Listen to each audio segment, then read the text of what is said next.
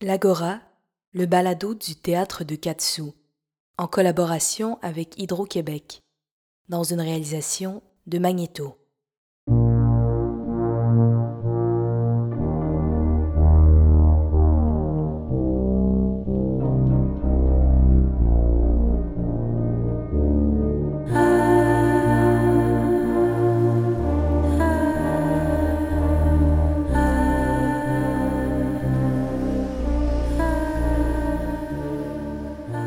Nous sommes présentement dans le café du théâtre de Katsu au 100 avenue des Pins Est à Montréal.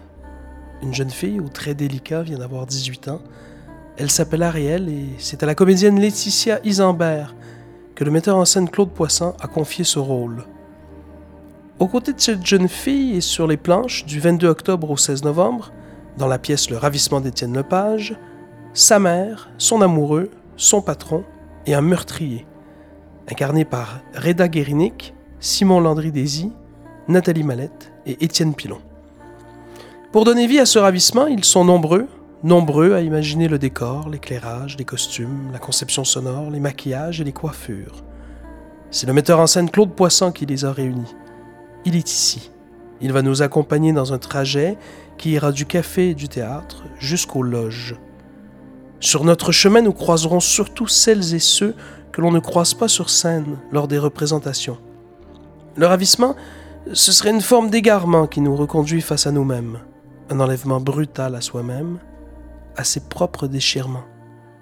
Mais pour commencer, la jeune fille a quelque chose à vous dire. J'ai 18 ans aujourd'hui. Et jusqu'à aujourd'hui, j'ai été ce que je suis. Une fille simple sans histoire, simple. J'ai été ce qu'on pense que je suis et ce que je devrais être. Et ce que je suis en train de devenir. J'ai bien fait tout ce que je devais faire pour devenir ce que je suis. Je me corresponds parfaitement. Esprit et corps. Devant moi s'ouvre la bouche immense du reste de ma vie. Devant moi, une plaine paisible, verte, tendre, tiède, une plaine éternelle, confortable, longue et lente. Je vois de grands espoirs calmes. Pourquoi pas? Un endroit, je sais, où je serai bien, où je serai heureuse. Comme on peut dire qu'on est heureux, honnêtement avec une sorte de joie absente. Je suis à ce moment-ci exactement moi-même. Pourquoi pas? Pourquoi pas?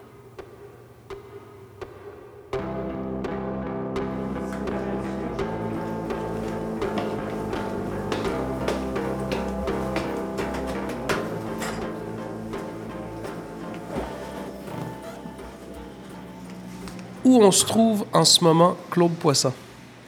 Théâtre de Katsu, que je côtoie depuis de nombreuses années. Mais comme metteur en scène, ça faisait un moment. Tu me suis? On se rentre directement dans la salle? Ils sont en train de travailler. Puis, euh, je vais leur demander comment travailler avec Claude Poisson, mais devant toi. Claude, tu es le metteur en scène de la pièce Le Ravissement. Ça renvoie à quoi pour toi ce mot ravissement? Ça renvoie à, plusieurs choses, mais c'est sûr que j'ai souvent dit dans la vie, je suis ravi. Euh, ça amène, ça, ça, ça, je dirais, il y a une fonction de, de, de joie extrême, d'épanouissement incroyable, de libération de quelque chose, de contentement absolu, mais il y a aussi le fameux se faire euh, ravir, se faire être ravi, être disparaître, euh, se faire arracher à quelque chose. Ce qui est intéressant dans le, le texte d'Étienne, c'est que c'est un peu la rencontre de ces deux mots-là, qui est le même. Qu'est-ce que ça signifie aujourd'hui être euh, metteur en scène et euh, effectuer une mise en scène? Effectuer une mise en scène, c'est essayer d'avoir la vue très, très, très, très, très large, 360 degrés, des yeux à l'intérieur de soi également, et surtout, surtout, essayer de, euh, je dirais, lire la pensée dans l'instant présent, autant des gens qui travaillent avec toi que de la société qui t'entoure, toujours situé où on est, à quel moment, où on est soi-même. Et à partir de ce moment-là, le métier de metteur en scène, ben, on peut le définir de mille et une façons, mais c'est certainement euh, cette envie de prendre une parole et de l'élargir le plus possible sur un espace défini avec euh, sincérité. Est-ce que par moment, c'est écrire, mettre en scène? Oui, c'est sûr. tu voulais me le faire dire. Oui, c'est écrit. Ben, on dit souvent que le metteur en scène est l'auteur scénique, mais euh, il peut être plus que ça encore. Il peut être autre chose que ça, mais il, doit savoir euh, saisir tous les éléments qui existent dans l'œuvre et les écrire sur scène. La première fois que tu as lu Le Ravissement, qui ne portait d'ailleurs pas encore ce titre, comment tu étais installé? Est-ce que tu étais devant un écran, assis, debout? Comment tu lis des textes de théâtre, même, je dirais, en général, la première fois? À une certaine époque, je les lisais à peu près n'importe où. Maintenant, j'ai une petite tendance à être avec soit le, texte papier quand, quand, quand ça se peut, Sinon, c'est l'iPad. C'est sur euh, ma table de bois chez nous, euh, avec euh, beaucoup, beaucoup, beaucoup, beaucoup de lumière. Et des fois, c'est très, très, très, très rapidement, puis d'autres fois, c'est en dilettante. On va rencontrer les concepteurs et les conceptrices tout à l'heure. Est-ce que c'est du cas par cas, ton travail avec, avec eux, avec elles, dépendamment du projet, ou tu as des manières assez régulières qui reviennent dans ta méthodologie de travail avec les concepteurs? Là aussi, c'est... Euh, en fait, j'ai probablement une méthode dont je me rends pas nécessairement compte. Euh, plus j'avance, plus j'ai probablement installé des choses.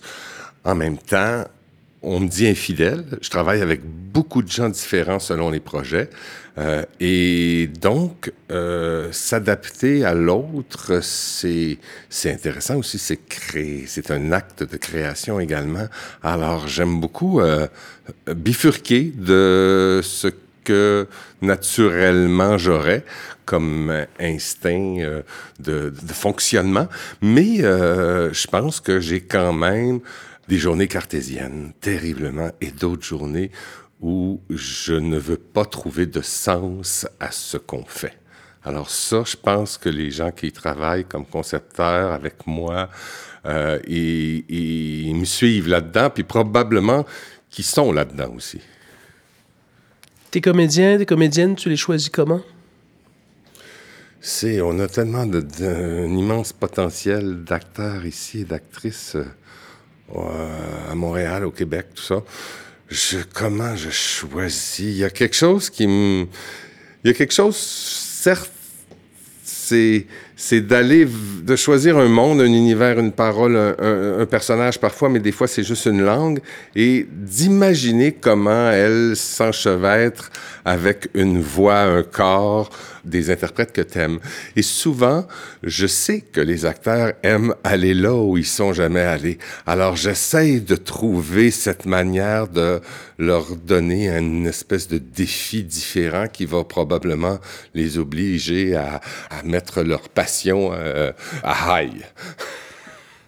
On rentre dans la salle? On rentre.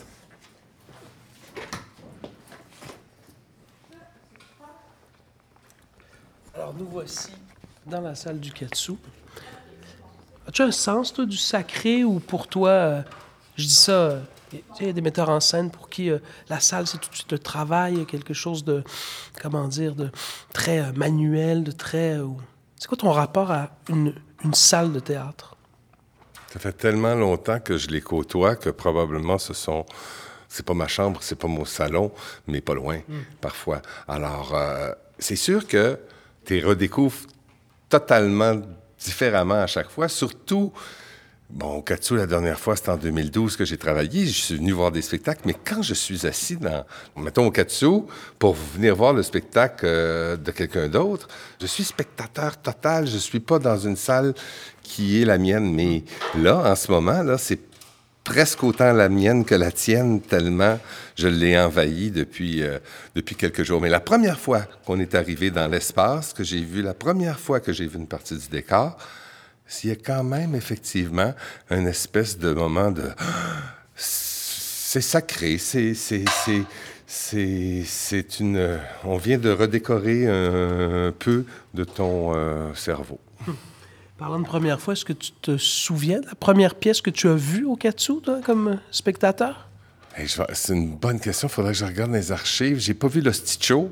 Alors, euh, mais c'est dans ces années-là que j'ai probablement vu quelque chose. Donc, tu me parles, le Show, c'est on est à peu près en 68. Donc, dès fin des années 60, début des années 70, tu as vu des choses? Euh, la première fois que je suis allé au théâtre, vraiment, là, euh, sorti de même enfant, il n'y avait pas de théâtre pour enfants, j'y allais pas, je regardais les téléthéâtres à la télé.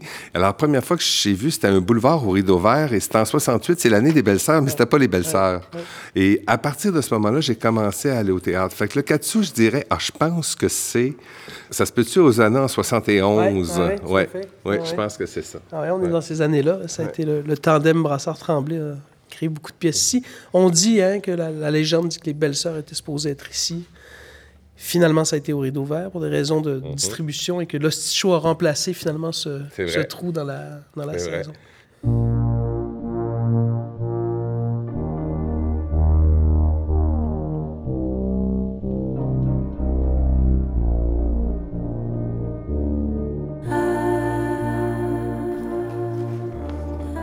Marie-Aube, qu'est-ce que tu fais en ce moment? Présentement, mm-hmm. je, suis en train de faire des raccords. Qu'est-ce que c'est des raccords? C'est-à-dire qu'on a, on a accroché tous les projecteurs, on a fait euh, des images, puis là, on a des corrections à apporter, puis on a une équipe technique qui est avec nous pour, euh, pour nous aider à, corriger euh, ce qu'il y a à corriger. Comment on compose ça, des éclairages avec un metteur en scène? Euh, ben, C'est-à-dire que la première étape, c'est d'assister à des répétitions pour voir un peu euh, la direction que le metteur en scène prend, sa lecture du spectacle, voir comment ça se passe. Euh, puis ensuite, on a des réunions où on discute avec le concepteur de décor, on discute tous les concepteurs ensemble pour voir un peu où, où ça s'en va esthétiquement. Ça, c'est la première étape. Ensuite, euh, ben, il faut faire un plan, euh, un plan d'éclairage, c'est-à-dire choisir où vont tous les projecteurs. Puis ensuite, euh, on, allume tout ça, on dirige les projecteurs dans les zones qu'on veut éclairer, si on veut éclairer le décor, si on veut euh, créer des zones pour pouvoir isoler des personnages. Après ça, c'est là que le, plaisir, le réel plaisir ah, commence. on se demandait quand il allait arriver, lui. Ben, tout ça, c'est du plaisir, mais, euh, ben mais euh, ensuite, ensuite ben, une fois que tout ça est en place, on a, notre terrain de jeu est prêt. Puis on s'assoit avec le metteur en scène, puis on, part du début du spectacle, puis on, on crée des images. Donc on discute, on, on se demande l'ambiance qu'on veut créer pour telle scène. Puis euh, on essaie des, choses, on allume, on allume des projecteurs. Euh, généralement, on travaille aussi avec des crabes. Des crabes, c'est des gens qui. Euh, comment on pourrait décrire ça, un crabe? Qui font de la figuration. Pourquoi en, on France, en France, ils appellent ça doublure lumière. Oui, voilà. Puis je trouve que c'est plus clair. Pourquoi on appelle ça crabe?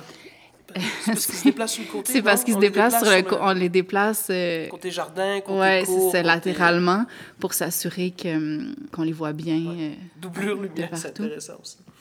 Ton travail aussi, je suppose, diffère selon le ou la metteur en scène avec qui tu travailles. Chacun a sa, sa méthode. Claude, toi, euh, tu as des concepteurs, j'allais dire fidèles, c'est-à-dire avec qui tu travailles régulièrement, mais tu aimes aussi changer, avoir des, des, des ah découvrir de nouvelles personnes. C'est super important pour toi. Mario, est-ce que je me trompe, c'est la première fois que vous travaillez euh, ensemble? On a travaillé dans d'autres fonctions, en fait, mais euh, comme euh, conceptrice d'éclairage, c'est la première fois, effectivement. C'est important, toi, il me semble, dans chaque projet, tu aimes toujours ça, avoir... oui, parce que je me dis, de toute façon, j'ai déjà vu son travail, il a déjà vu le mien, fait qu'on se dit bon, elle travaille bien, je devrais travailler pas trop pire moi-même. Et euh, là, je vais découvrir, tu sais, moi, comment choisir les positions de ces, ces, ces projecteurs. Je m'en fous totalement. Je, ne- je ne connais rien dans. Mais moi, ce que, quand elle parle du terrain de jeu, c'est là que, oui, on a défini des, des, idées, des ambiances, on a discuté beaucoup, mais c'est, théorique. Elle, à un moment donné, a fait des choix. Et moi, je vais vivre avec ces choix-là, les ajuster, tout ça. Mais c'est quand, quand on s'assoit dans la salle, puis qu'on passe à travers. Alors là, tout ce qu'elle a imaginé et tout ce que j'ai imaginé se rencontrent et forment autre chose que ce qu'on avait probablement rêvé. Ouais. Et c'est là que la chose existe réellement. C'est là, là que ça devient. euh, c'est vrai que les réunions sont importantes, mais on ne sait pas ce que ça va donner. Moi, j'ai, je viens de m'asseoir la semaine dernière dans la salle. Elle m'a montré les, un par un ce qu'elle avait. Euh, tous les projecteurs, les images qu'on pouvait créer, on peut changer des, on peut les décrocher ceux qu'on n'aime pas, on peut changer les gels de couleur, on peut en ra- rajouter. Il y a plein de choses à faire, mais la base qu'elle installe, c'est déjà très, très représentatif de ce qu'elle avait dans la tête, de ce qu'elle a vu des enchaînements de la pièce. Puis moi, ben, je suis, j'arrive tout neuf, comme celui qui fait Ah, ta toile est belle, est-ce qu'on peut rajouter, est-ce qu'on peut rajouter des choses, est-ce qu'on peut en enlever? Et à partir de ce moment-là, elle modèle la chose pour que ça soit le plus euh, juste, euh, précis, euh, avec, euh, avec beauté, mais aussi avec rythme.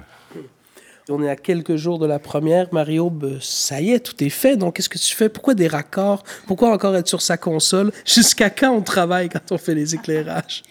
Moi, personnellement, je travaille jusqu'à la dernière euh, seconde. Il y a toujours des choses à améliorer. Ah oui. Et il y a même des cas où on peut travailler après la première dans certains, dans, dans- dans certains procédés. Euh, à ta droite se trouve Catherine Lafrenière, assistante à la mise en scène. C'est comment assister Claude, euh, Catherine? Très, très agréable. Ça faisait très longtemps qu'on n'avait pas travaillé ensemble, puis je suis vraiment... C'est un plaisir de retrouver Claude en salle de répétition. euh. Est-ce que vous avez travaillé fréquemment ensemble? As fait de nombreuses productions? euh? On a fait quelques-unes, oui, ensemble, il y a- durant plusieurs années. Puis là, ça faisait euh, quasiment 5-6 ans là, qu'on n'avait pas travaillé ensemble. Donc, euh, c'est c'est toujours le fun. C'est quelqu'un qui est ouvert, mais qui est, qui est directif, puis en même temps qui a une, ouverture à, trouver des choses aussi avec les comédiens, avec ses concepteurs. euh, c'est quelqu'un qui a du métier, c'est sûr que c'est toujours, toujours le fun pour un assistant d'assister quelqu'un qui connaît ça, puis qui nous amène ailleurs, puis en même temps qui a une jeunesse éternelle. Fait que non, j'adore ça, travailler avec. Toi, il y a tellement de facettes dans le travail d'assistante, d'assistant. Euh, évidemment, il y a un côté technique de noter la mise en place. Il y a un côté, qui le dit bien dans le terme, de venir euh, appuyer le metteur en scène, à traduire des fois ses recherches, ses mots. Euh, Est-ce qu'il y a euh, un relais que tu dois effectuer euh, entre le metteur en scène et les interprètes, entre le metteur en scène et les concepteurs et conceptrices, ou euh, comment on peut bien le définir, ce rôle-là?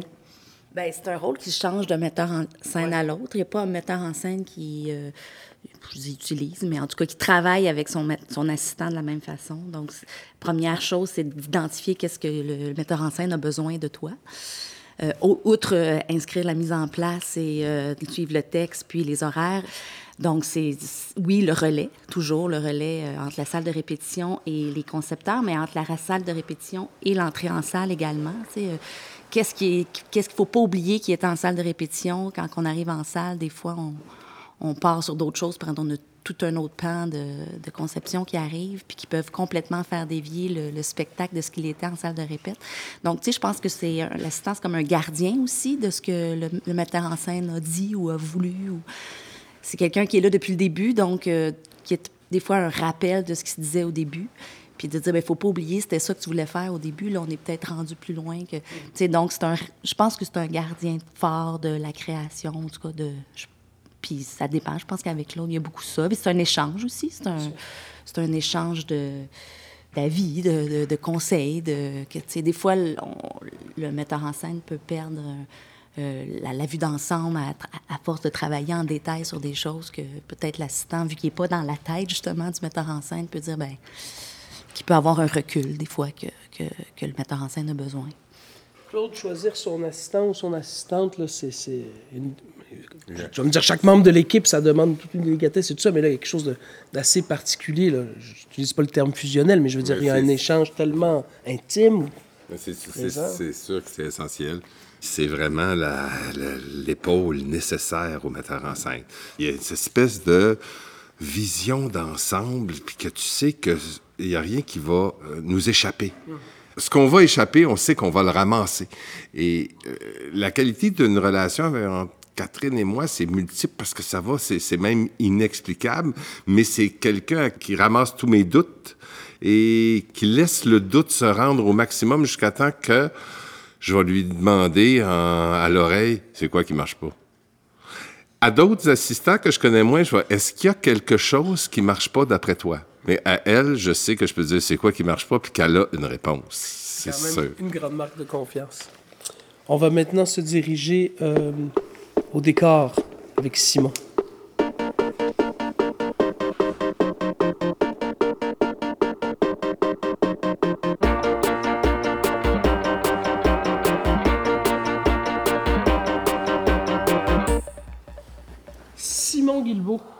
Est-ce que tu pourrais nous décrire le décor en nommant tout ce qu'on voit sur scène présentement?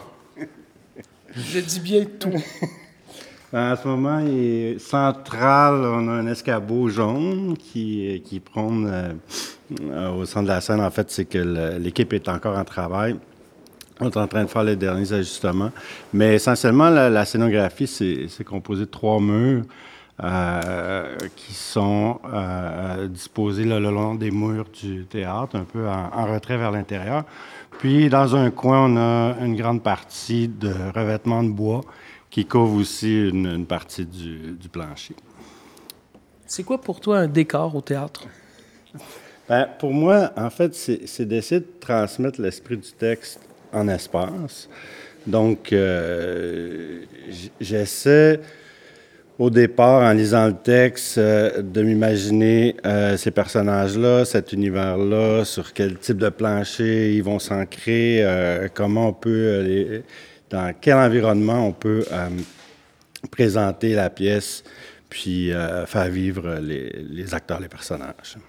C'est quoi la première chose à laquelle tu as pensé quand tu as imaginé ce décor-là? disons, pour ce projet-là, c'était j'avais plein d'idées, puis en même temps, je n'étais pas sûr de rien. En, lisant, relisant le texte, euh, j'imaginais des choses, je disais, ah ouais, ça, ça va marcher. Puis après ça, je relisais le texte, je disais, ah non, cette idée-là ne fonctionne pas. Donc, euh, c'était plusieurs essais, plusieurs euh, sketchs, plusieurs rencontres avec Claude où on a essayé des trucs, puis on était dans toutes les directions. Puis, à un moment donné, j'ai eu un flash. ça, ça donnait que cette fin de semaine-là, j'étais en camping sur le bord du feu avec un calepin, puis j'ai dessiné l'essentiel des lignes. Là, puis en fait, je pense que c'est juste d'avoir essayé plein de choses, d'avoir réfléchi, d'avoir pris un peu de recul, j'ai été capable de, selon moi, synthétiser l'essence de, de, ce qu'on voulait communiquer là, par la scénographie. On pourrait dire que c'est le feu de camp, en fait, la première chose à laquelle, non pas t'as pensé, mais qui a permis l'étincelle. Merci, Simon.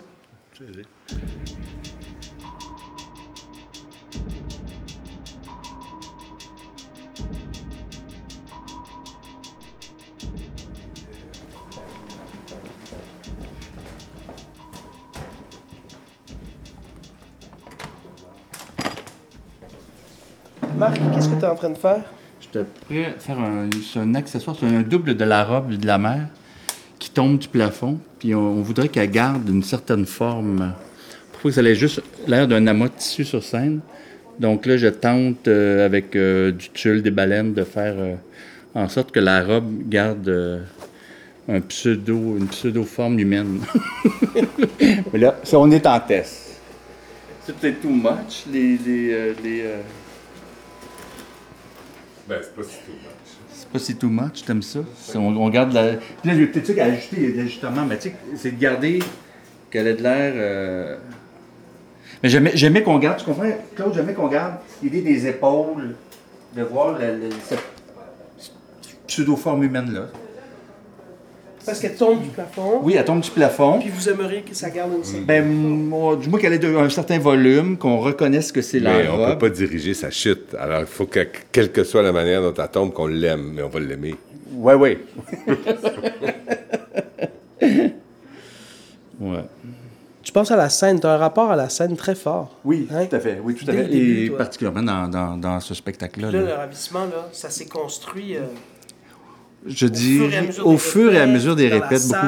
On- déjà en prémisse, euh, Claude m'avait demandé, genre, il dit, Marc, pense à quatre looks pour chacun. Puis ça pouvait aller du, de 1920 à pas de forme. à- Tu sais, là, je voyais que, OK, donc on va être dans la recherche vraiment. Et puis, on a, on a, on a pris ce parti pris-là.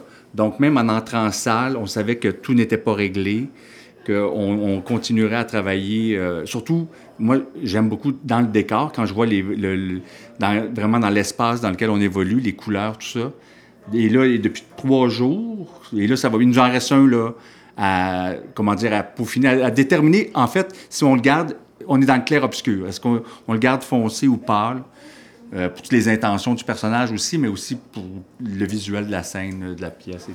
Ce qui est intéressant, c'est qu'on dit, tu sais, on dit toujours pour euh, les personnages, puis tout ça. Puis ce qu'on a statué très vite, c'est que au fond, ce, ne sont même pas des personnages, ce, sont des, ce sont des entités archétypales, si on peut dire.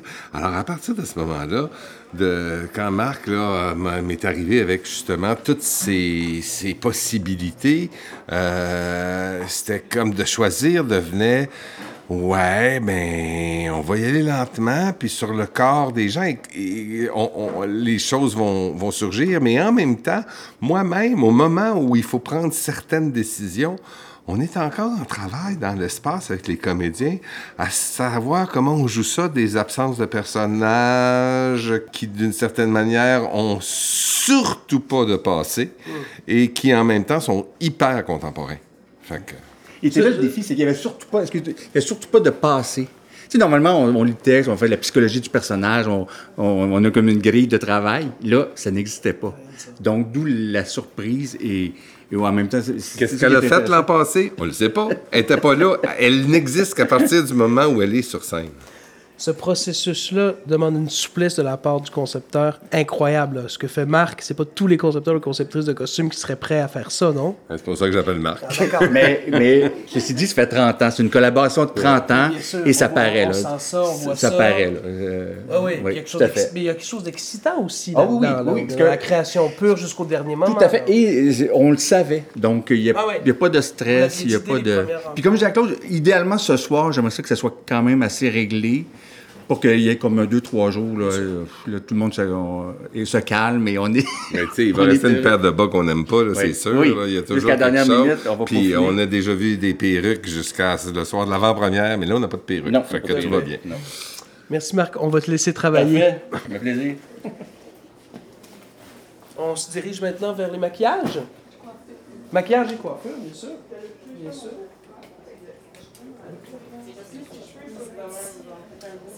On parle là.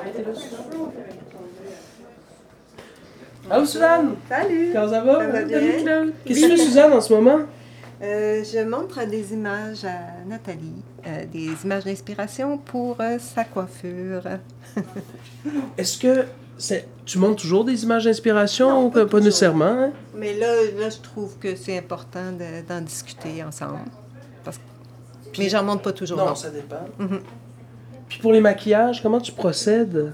Je viens voir les enchaînements, je discute avec la personne qui a fait les costumes, euh, avec le metteur en scène. Après ça, ben là, je suis rendue à discuter avec les comédiens. Parce qu'ils ont leur mot C'est à- là que c'est le plus difficile. Mais ils ont leur mot à Non, dire. non, mais c'est vrai. Nathalie, non, quand même, sur le... Un peu, un peu, mais on parle de ça depuis si longtemps qu'on a quand même, je pense qu'on s'en va tous quand même euh, doucement vers la même chose. Fait qu'on est rendu dans des petits menus détails, tu sais, qu'est-ce que moi j'aime de mon Ben ouais. visage. Ou... Puis, euh, ultimement, ben, c'est, c'est bien quand on peut trouver un petit quelque chose qui fait que le comédien va, va, va se sentir que ça participe à, à incarner son personnage, à l'aider à incarner son personnage. euh, autant que les, les, les souliers ou la robe, ou, euh, ça arrive. Puis c'est très agréable quand ça arrive. C'est d'ailleurs pour ça que je fais ce métier-là. Je pense que c'est ça que je recherche souvent.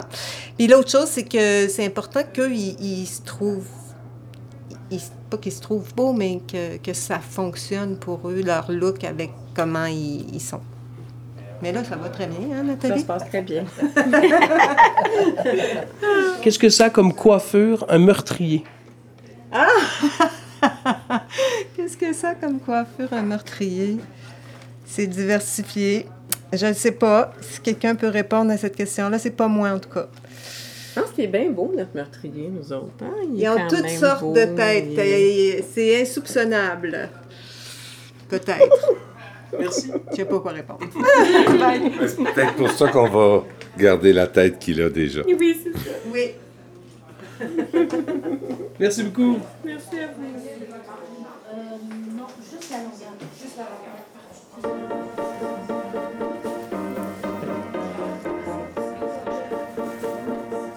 Avec Olivier Kemed, Claude Poisson, Laetitia Isambert, Marie-Aube Saint-Amand-Duplessis, Catherine Lafrenière, Simon Guilbeault, Marc Sénécal, Suzanne Trépanier, Nicolas Basque.